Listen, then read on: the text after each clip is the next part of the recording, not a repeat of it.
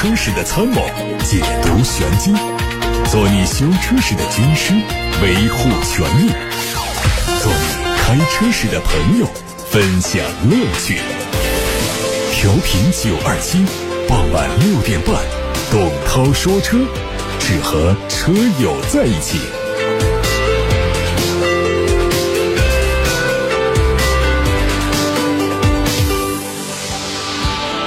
各位好，欢迎在六点半到七点半听董涛说车。欢迎各位把选车用车的问题，把汽车消费维权投诉发到直播间，八六八六六六六六正在开通热线，还有董涛说车的微信公众号，可以图文留言。我们先看新闻。据上海发布微信公众号发布的消息，第十九届上海国际汽车工业展览会门票已经开启了预售。本届车展的门票是电子票，预售时间是四月三号到二十号。展商工作人员和新闻媒体统一采用的是首次入场提供七天内核酸报告加健康码或随身码加测温加刷脸有效证件原件的入场方式。二零二一上海车展将以“拥抱变化”为主题，集中展示世界汽车工业的创新发展成果，全面展现汽车和信息通信、互联网、大数据、人工智能的深度融合，主动拥抱数字经济下的产业新变化。整车展区中，以德系、美系、日韩系为代表的主流汽车品牌都以总部名义组织参展，国内六大汽车集团以及自主品牌都有参展，新能源品牌以及部分商用车品牌也会到场。不完全统计，目前已经有上百款新车确定参加上海车展。梅赛德斯奔驰 EQS 将于四月十五号迎来全新首发，这不仅将进一步扩充 EQ 系列阵营，也意味着奔驰全面电动化的决心。而就在近日，戴姆勒注册了 EQG 五八零、EQG 五六零的相关商标，显示主要用于汽车及零部件，特别是纯电动汽车。根据规划，到二零三零年，奔驰电动汽车销量将占到全球销量的一半以上。由此来看，纯电版的奔驰 G 级离消费者并不远，只是不知道没有了引擎的轰鸣，这款传奇越野车的电动版本能不能再创前辈的辉煌。宝马官方消息，华晨宝马 X2 将推出耀夜版、锋芒版两款特别版，将在四月十九号开幕的上海车展上上市。从此前。发布的申报信息来看，预计耀夜版的外观主要进行黑化处理和细节调整，而锋芒版的外观设计和海外版的 X2 车型保持一致，整体更运动，价格相比普通车型小幅上调。参考海外版 M 版的车型，锋芒版的内饰整体布局不变，细节会采用新配色、橙色缝线氛围灯、一体式运动座椅等。耀夜版会换装一体式的 M 运动座椅，增加 M 标志的金属门槛，预计。继续用 1.5T 和 2.0T 的发动机，两驱车型配七速双离合变速箱，四驱车型是 8AT 变速器。奥迪在社交媒体上发布了最新预告。宣布奥迪 Q4 e 创和 Q4 e 创 Sportback 将在四月十四号正式首发。新车基于 MEB 平台，定位是紧凑型的纯电动 SUV，和大众 ID.4 共线生产。从奥迪此前发布的原型车官图看，新车会采用封闭式格栅，搭配造型狭长的大灯组和下方三分式的散热开口，看起来非常犀利。动力会采用前后双电机，输出功率会达到三百零六匹马力，扭矩可以达到四百六十牛米。它的电池组总容量是八十二千瓦时，续航里程四百五十公里。海外媒体曝光了保时捷新款 Macan 的路试照片，预计最快在年内亮相，明年初上市开售。外观延续现款设计，只在保险杠上有细微调整，大灯做了部分伪装，内部光源可能也会有变化。内饰最显著的变化来自于中控大尺寸的液晶屏下方换挡区域经过了重新设计，以大面积的触摸式的按键取代现款的密集的实体按键，换挡机构终于改成了电子档杆，档次感无疑是大幅度提升。继续用 2.0T、3.0T 和 2.9T 的双涡轮增压发动机，匹配七速的双离合变速箱。新款的 Macan。广汽本田的新款雅阁上市时间敲定在今年的三季度，整车变化很小，主要针对车头车尾做调整。前脸是全新款的中网，两侧灯腔内结构有重新设计，雾灯区域取消了装饰条，内部从黑色改成了铜色。另外呢，车尾灯处做了熏黑，转向灯的模块调整为 LED 光源。尺寸上，燃油版较现款增加了一点三公分，混动版增加了一点五公分，轴距都不变。动力还是一点五 T 或者是二点零升的混动。不久前，本田发布了第三代的智导互联系统，预计新款雅阁会率先采用。此前，上汽大众中期改款的途观 L 申报图和一些配置信息已经曝光过了，将在本月开幕的上海车展中正式发布。改款的途观 L 会提供普通版和 R-Line 版两种外观，都配备全新设计的 LED 大灯，下包围点缀着银色的装饰条。R-Line 版本在此基础上新增了车身同色的轮眉和侧裙，尾部有一条贯穿式的红色反光条，排气是双边四出。参考海外版，内饰的最大变化是。原来采用物理实体按键的空调面板被一块全新的液晶屏代替。除此之外，还换装了第八代高尔夫同款的三辐式多功能方向盘，用十点二五英寸的全液晶数字仪表和嵌入式的中控屏，整体科技感有提升。动力还是一点四 T、二点零 T 的高低功率发动机。二零二一款的梅赛德斯奔驰威霆上市，六款车型涵盖了七座、八座、九座三种座椅布局，预计售价是二十九万三千八到三十四万七千八。外观保持在售的设计，尺寸相较老款的长度是增加了十四公分，宽度是增加了一点七公分，高度也增加了八毫米，轴距保持不变。奇瑞官方消息，瑞虎七会推新车，命名叫超能版，会在四月十九号的上海车展上亮相。它的前格栅是镀铬的装饰，雾灯区域是高亮的黑色，车侧有红色的刹车钳和防擦条。配置方面用的是十点二五英寸的大屏和七英寸的液晶仪表，还有六个安全气囊、电子稳定系统、主副座椅的电动加热。有媒体说，比亚迪最早将在今年下半年开始向其他公司销售车载锂电池。这些对外供应的车载锂电池将来自于比亚迪电池的子公司福迪，是比亚迪此前官宣成立的福迪系五大子公司之一。不过，具体的买主、售价等细节还没有披露。比亚迪品牌以及公关事业部总经理吕云飞。曾经在接受媒体采访时表示，目前不排除把福迪电池业务单独挂牌上市，来促进业务的扩张。好，各位刚才听到的是汽车资讯。肖先生有一个问题发过来，他说：奔驰、宝马、奥迪，它为什么不像本田、丰田那样的做混动，而是选择做四十八伏的轻混呢？四十八伏的轻混其实不能省油。呃，四十八伏的轻混呢，确实它技术上相对比较简单。它在省油方面的效果显然是没有它提升我们低速行驶的平顺性那么明显。就加了四十八伏电机的发动机动力系统啊，它明显在中低速在起步的时候那种小排量、中小排量的涡轮增压机器那种迟滞啊、那种顿挫啊、那种感觉，通通的都会被四十八伏的电机给制服。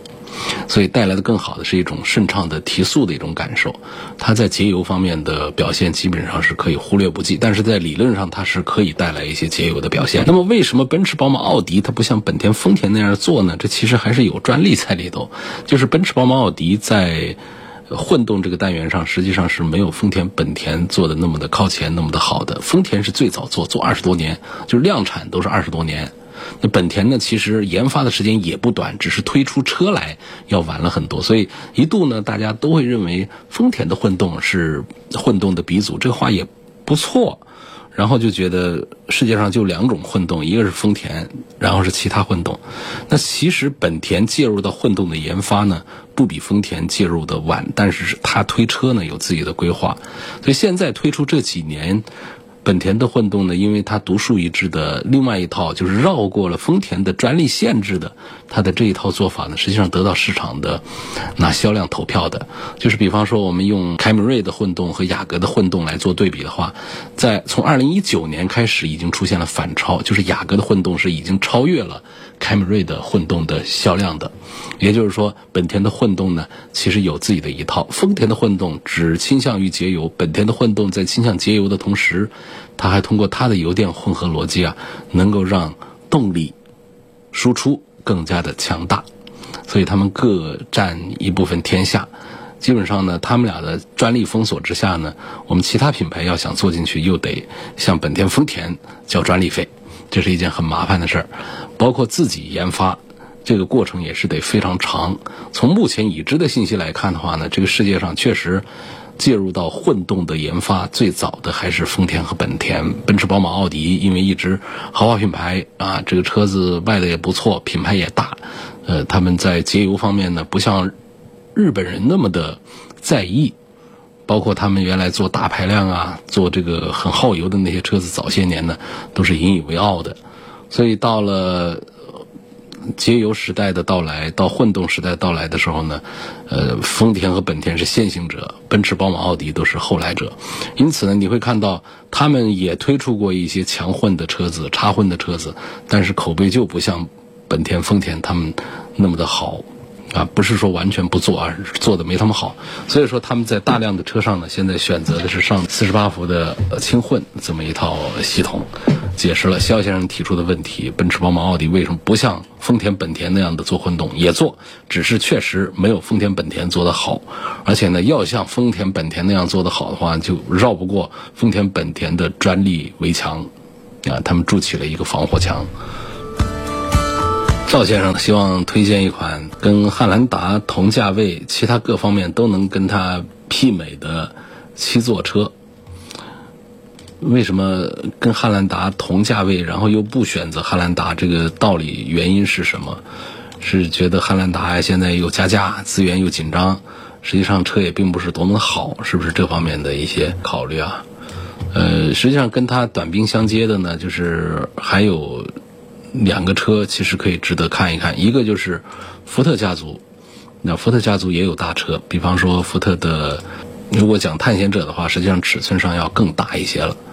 嗯，但是它福特的特点呢，就让大家有点诟病的是它的空间呢，实际上不会营造，车子倒是五米多长，实际上跟不到五米长的丰田的汉兰达比，这个车内的空间呢，并不见多少优势。那么如果拿价位相当的锐界来跟汉兰达说事儿的话呢，呃。首先，它高配确实有七座，但是呢，同样的车长，差不多的轴距之下的话呢，福特锐界的空间表现没有丰田的汉兰达那么的好。所以，我觉得在二十几万想买一个七座 SUV，并且呢，车内空间也比较舒适，呃，相对讲接近于 MPV 的那种空间舒适感受的话呢，恐怕目前还确实就是汉兰达优势要。大一点，呃，如果要向你推荐汉兰达的竞品的话，一个是福特的探险者，第二个呢还有这个大众的一个车也卖的不错，啊，个子要更大一些，它叫做途昂，这车长度超过了五米，优惠完了价格现在也就二十几万，所以我觉得这个是可以跟这汉兰达 PK 一下。那么它超过了五米之后呢，车内的第三排的座椅啊，空间上也还是有一点短途的优势。就长途仍然还是不可能像同尺寸的、同长度的 MPV 那么的宽敞的。啊，推荐两个竞品，一个是福特的探险者，第二个是大众的途昂。下面看看来自董涛说车微信公众号后台的问题。有网友说：“我昨天问了你，奥迪 A 六 2.0T 和 3.0T 哪个比较好？你推荐是 2.0T 的高配。我今天就看了一下。”有四五 T FSI 甄选动感型和 Quattro 甄选动感型两款相差两万多，然后呢还有配置上差就差一个四驱，还有 Quattro 甄选动感型和 Quattro 尊享动感型差三万多，配置是差一些，呃舒适的配置，希望听你分析买哪一个更划得来。那这个我觉得我会建议呢跨出甄选动感型，就这是我们推荐买这个 A 六的 2.0T 高配的。根本原因就是因为它带上四驱，而少了一些利润更高的，其实实用性并不强的一些舒适配置，所以会推荐。否则的话呢，咱们奥迪 A 六买它的低配才会更显得性价比，因为它丧失了四驱，丧失了动力，丧失了性能上的一些东西，开出去反正也是一个奥迪 A 六，所以它就显得性价比好，它价格便宜。那如果我们又要一点性能，然后价格上还不能说是太贵的话。为什么我昨天是放弃了 3.0T 呢？那个价位上去的话，我们确实，那是冲着性能车去的话，这 A6 上就算是用 3.0T，那性能也好不到哪儿去。那还不如考虑宝马呀，他们其他家的一些性能车，包括奥迪自家的一些性能车，那也会比这个 A6 的 3.0T 是要强。所以我最后就是，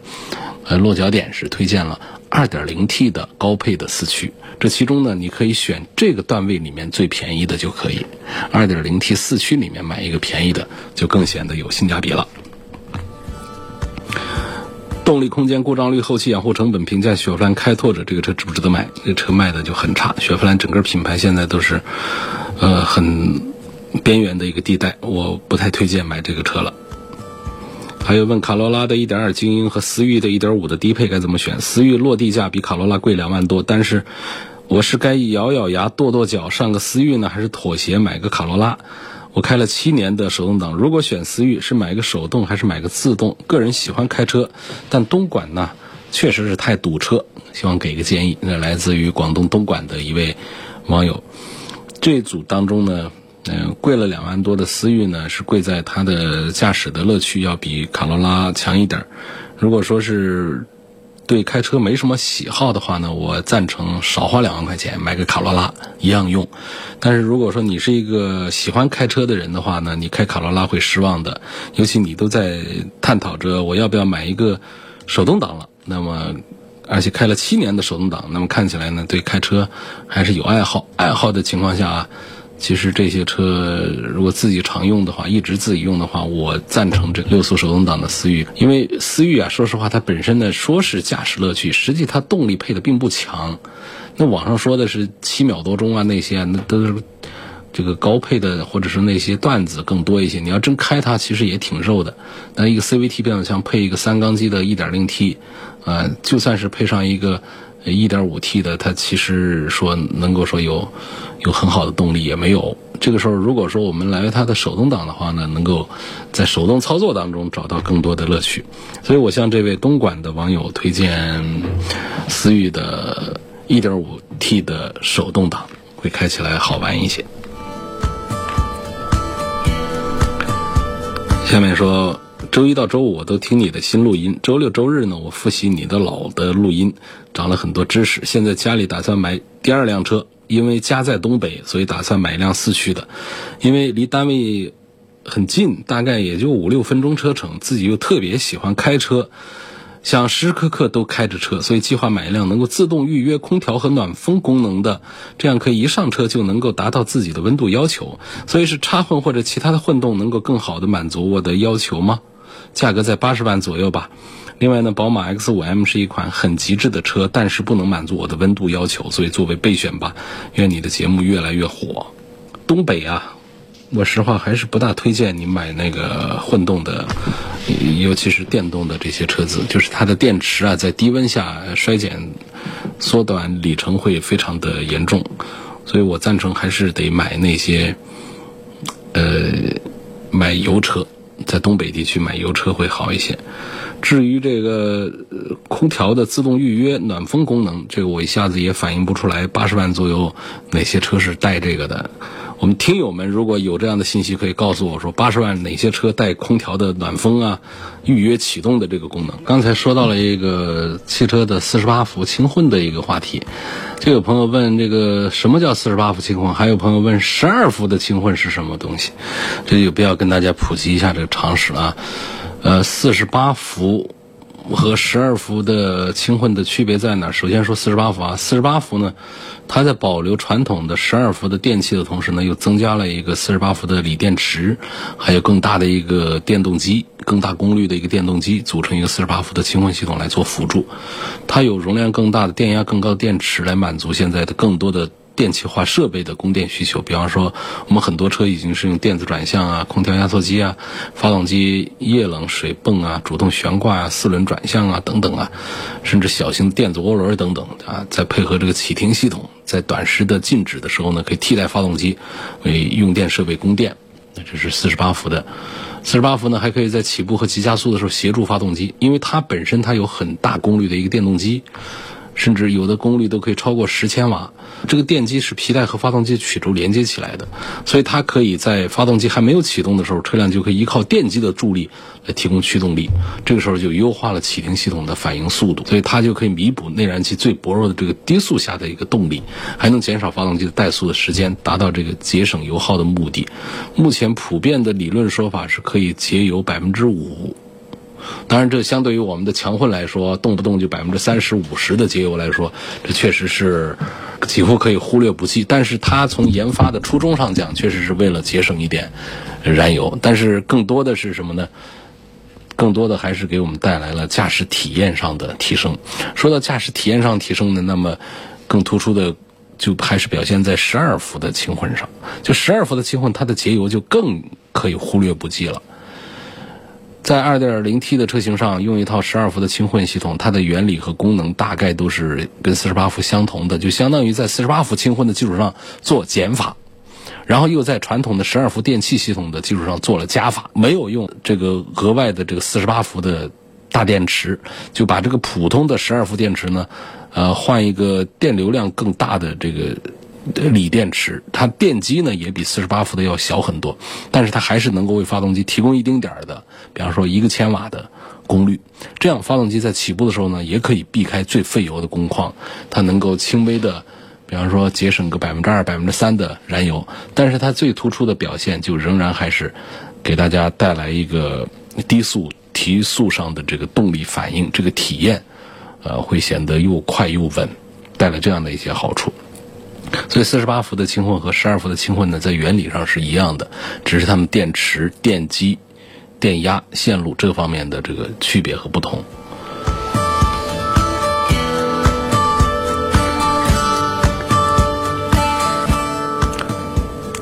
下面有个朋友说：“涛哥，为什么要用电子油门呢？拉线油门提速更直接啊！电子油门踩下去总得等个一两秒才有反应，体验不好啊！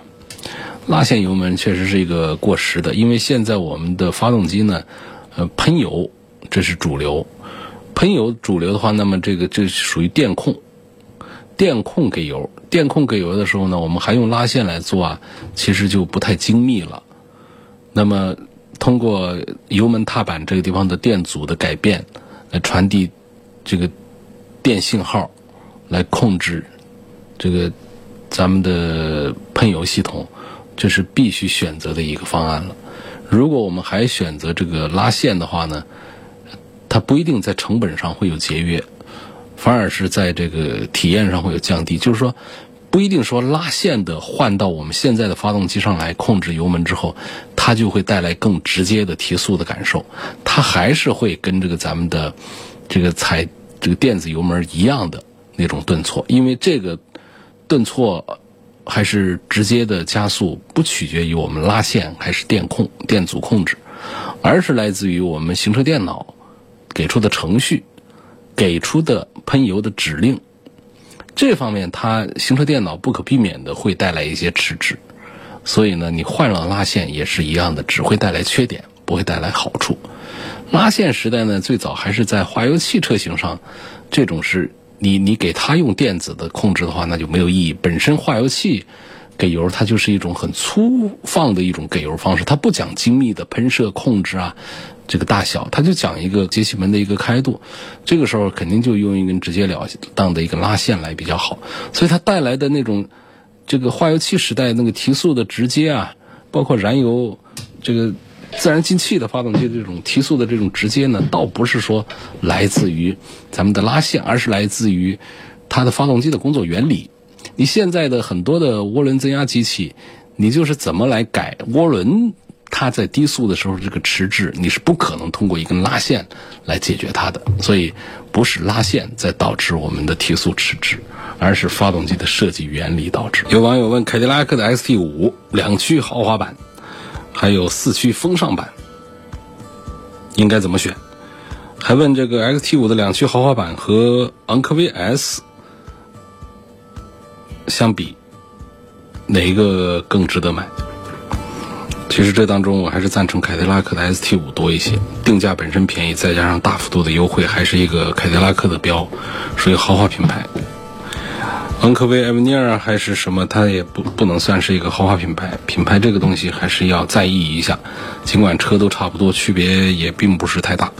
所以在凯迪拉克的 ST 五的两驱的豪华和四驱的风尚。这当中来做一个选择，同样的一个价格的话呢，我当然还是赞成上四驱，这是一个实实在在的一个值钱的配置。其他的那些配置呢，虚得很，成本虚得很，让我们消费者会多花钱。给的很多功能呢，一个是没多大用，第二个是用起来呢也不一定好用，第三个呢。就是好多配置呢，也可以在就是，比方说电动后备箱，我们真的很想要，也是可以在后期加装的嘛，这个都不重要，啊，所以我赞成这位朋友，你还是上一个四驱版的吧，一样的价格。下面有个朋友问到丰田、本田混动的区别，这个问题我也是说过了啊。很长一段时间，丰田的混动都占据着第一的位置，因为丰田呐，它确实眼光很长远呐。呃，七十年代开始，丰田就开始了混动车的研发，二十年前就开始有大量的量产的混动车下线，还取得了自己的专利。那本田的这个混动呢，起步晚一些，很多专利已经被丰田申请了，所以它要突破的话，就另辟蹊径，也成功的研发出来它自己的混动车，呃，在这原有的基础上加一个大容量的电瓶和一个电动机，看起来原理很简单，高速用油，低速用电，降低油耗。呃，在低速的时候，电机可以保证动力；高速的时候呢，可以由发动机来直接供电。电瓶没了，也可以由发动机来直接工作的。所以这样的设计呢，也提高了一些效率，就是算是一个逆袭成功吧。那丰田的那一套呢，就是两个电机啊，一个负责发电。叫发电机，一个负责动力，电动机，这样一来呢，配置就够了。这个电机负责动力，肯定它是不够的，所以在动力需要比较大的时候呢，发动机也需要提供动力输出。所以这就是，呃，比较笼统，就是同样是混动，丰田、本田的省油原理其实都是差不多，都是少烧油、多用电。两家的区别呢，主要就体现在具体的实现方式上。就好比两个人同样是番茄炒蛋，最后的味道也差不多的。但是呢，有的是先放鸡蛋，有的是先放番茄，有的就一块儿放了，那发现还是会有点不一样。哪三点不一样啊？跟大家说一下。第一个，本田它用 eCVT 变速箱，油耗更低，因为它要绕开已经被注册丰田专利的行星齿轮组，那本田就开发了一个 eCVT 变速箱来完成动力分配的工作。这个 eCVT 呢，它不是我们传统概念上的 CVT，它是电动耦合无级变速器。包括两个电机，一个超越离合器，然后通过这个 eCVT 呢，本田的 iMD 的效能表现呢就要比丰田的 THS 还要好。美国环保署的一个测试当中呢，这个雅阁的混动版的市区油耗和高速的油耗都比凯美瑞的混动来的更低。第二个不同呢，就是本田的动力输出模式更多一些。本田的 eCVT 里面它有一个离合器。所以它可以只依靠发动机来驱动。电动车在高速巡航的时候呢，其实是相当费电的，反而还没有传统烧油的车来的省。对于丰田的混动来说，它的行星齿轮组呢是一个机械耦合机构，只要发动机用于驱动车轮的话，就会有一部分能量用来发电。它不可能只用油不发电的，就造成一些不必要的能量转换损失。那本田呢，它就没有这个顾虑。打个比方说，高速工况就像是一瓶酸奶，你喝得越快越好。本田是拿了一桶酸奶，是对着嘴直接往下倒。那丰田呢，它必须是把酸奶先倒进杯子，再拿杯子去喝酸奶。那杯子里总会有一些留下来的喝不进去的酸奶，就像我们盖子上留下的一样，对不对？所以这个就是能量转换时候的损失。这个酸奶盖子上留了一点，酸奶的杯子里面还留一点，那么它跟直接往嘴里倒，在嘴里留一点，你说它能一样吗？所以这是他们。很大的区别的点就在这儿。第三个区别呢，就是本田的电机的功率和电池的容量都比丰田的混动的要大。我们还是来拿这个凯美瑞的混动和雅阁的混动来做对比啊。凯美瑞混动用的是镍氢电池，电池的总功率是八千瓦；雅阁是锂电，电池的总功率是一百三十五千瓦。啊，因为电池和电机更大更厉害，所以它中低速依靠电动机行驶的时候，本田的混动响应速度就会更快一点。可以说呢，这个本田的骨子里是有运动基因的，也就是会比丰田的更激进一点。那就算是在混动车上，它也不例外。下面有个问题问 CRV 的插混这个车怎么样？我觉得首先还是油耗真的低啊。开车习惯好的话呢，能做到比常规的 CRV，甚至比这个 CRV 的油混都要省上三分之一的油更多。嗯，就更不用说跟这个普通的燃油车型来做对比了，那会省一半以上了。其次呢，就是城市用车的场景呢，它兼顾呃动力和静音，就是日常城市开车呢，车速一般都不会超过平均每小时七十公里的，六十公里比较，那就算比较快的了，一般都是三四十公里比较多见。那这种情况下，在七十公里以下呢，它基本都是纯电行驶的。而这恰好就是插混版 CRV 最体现实力的工况，基本相当于纯电动车，八十五公里，打个折七十公里吧，这样的纯电续航里程，足够我们普通城市应付一天，甚至应付两天，对不对？八十五公里的标称续航，用个两天，大多数情况下没有问题吧？那多数情况下，跨一个江，其实也就十几二十公里，就算远的了。一个往返三四十公里，两天七八十公里，对不对？所以它这个续航里程啊，我常常讲，纯电的就不说了，现在说四百公里，这都有点不好意思了。现在都说五百公里、八百公里这种。那么这种强混的插混的车的话，它的纯电部分还有很多车现在推出来还是四十公里、五十公里，这就别出门了啊，这拿不出手。现在很常见的八十多公里，还有像宝马的都能到一百多公里纯电部分啊。插混车，差异，所以现在确实是说，插混的车得有个八十公里左右的一个纯电续航的一个里程，而这个 CRV 就是八十五公里，啊，所以是比较好的一种状态。第三点呢，可能对于北上广深杭这样的限牌城市来说，它是一个点，就是它能给你绿牌，那这个意义是非常明显的。总之呢，就是在作为。加长城市用车啊，在三十万元以下的阵营里呢，CRV 插混版的驾乘感受几乎没有必须挑剔地方。今天就说到这儿，感谢大家收听和参与每天晚上六点半到七点半直播的董涛说车。明天晚上的六点半钟，我们继续在调频九二七的电波听董涛说车，再会。